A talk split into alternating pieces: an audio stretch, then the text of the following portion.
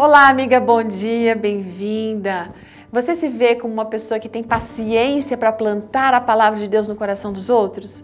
Olha só, hoje a nossa amiga Sara, ela vem nos mostrando que isso sim é importante.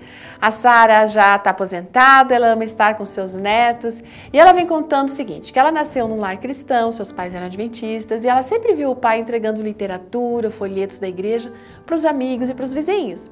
Isso fez com que ela tivesse o mesmo hábito, né, de compartilhar Jesus com as outras pessoas. Foi lá no ano de 2007, quando começou a campanha do Impacto Esperança, que ela, como era uma professora ali na escola sabatina, ela incentivou toda a sua classe para participar. E todo mundo se envolvendo assim de uma forma prática na missão. E ela não ficou só nisso não. Ela entendia que algo mais deveria ser feito. Como ela morava num condomínio fechado, ela sentiu a responsabilidade de fazer com que todos os seus vizinhos recebessem aqueles livros. E eram 160 apartamentos. Para não incomodar ninguém, ela fazia o quê? Entregava às 4 horas da manhã, gente. Ela colocava esse livro na frente de cada porta como um presente e orava ali por aquela, aquela casa. Em 2016, uma das moradoras do condomínio, a Rosângela, ficou muito interessada em estudar a Bíblia, né? Ela tinha recebido um novo livro, nesse novo livro havia ali dentro um papel que eh, fazia o um convite para a pessoa poder estudar a Bíblia. Aí a nossa amiga é, Sara não perdeu tempo, né?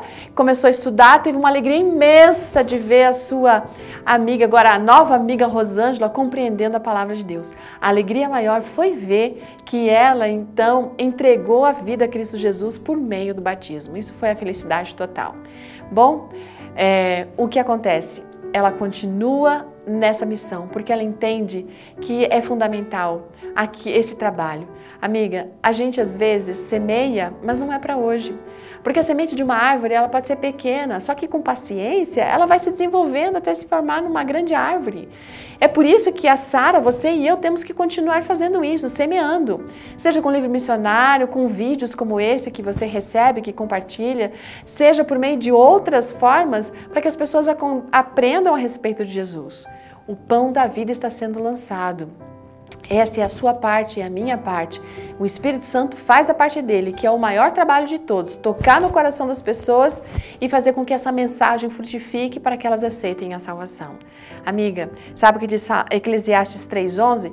Deus marcou o tempo certo para cada coisa. Então, não desista de orar pela salvação de pessoas, não desista de semear, porque no tempo certo o fruto virá. Ótimo dia, até amanhã.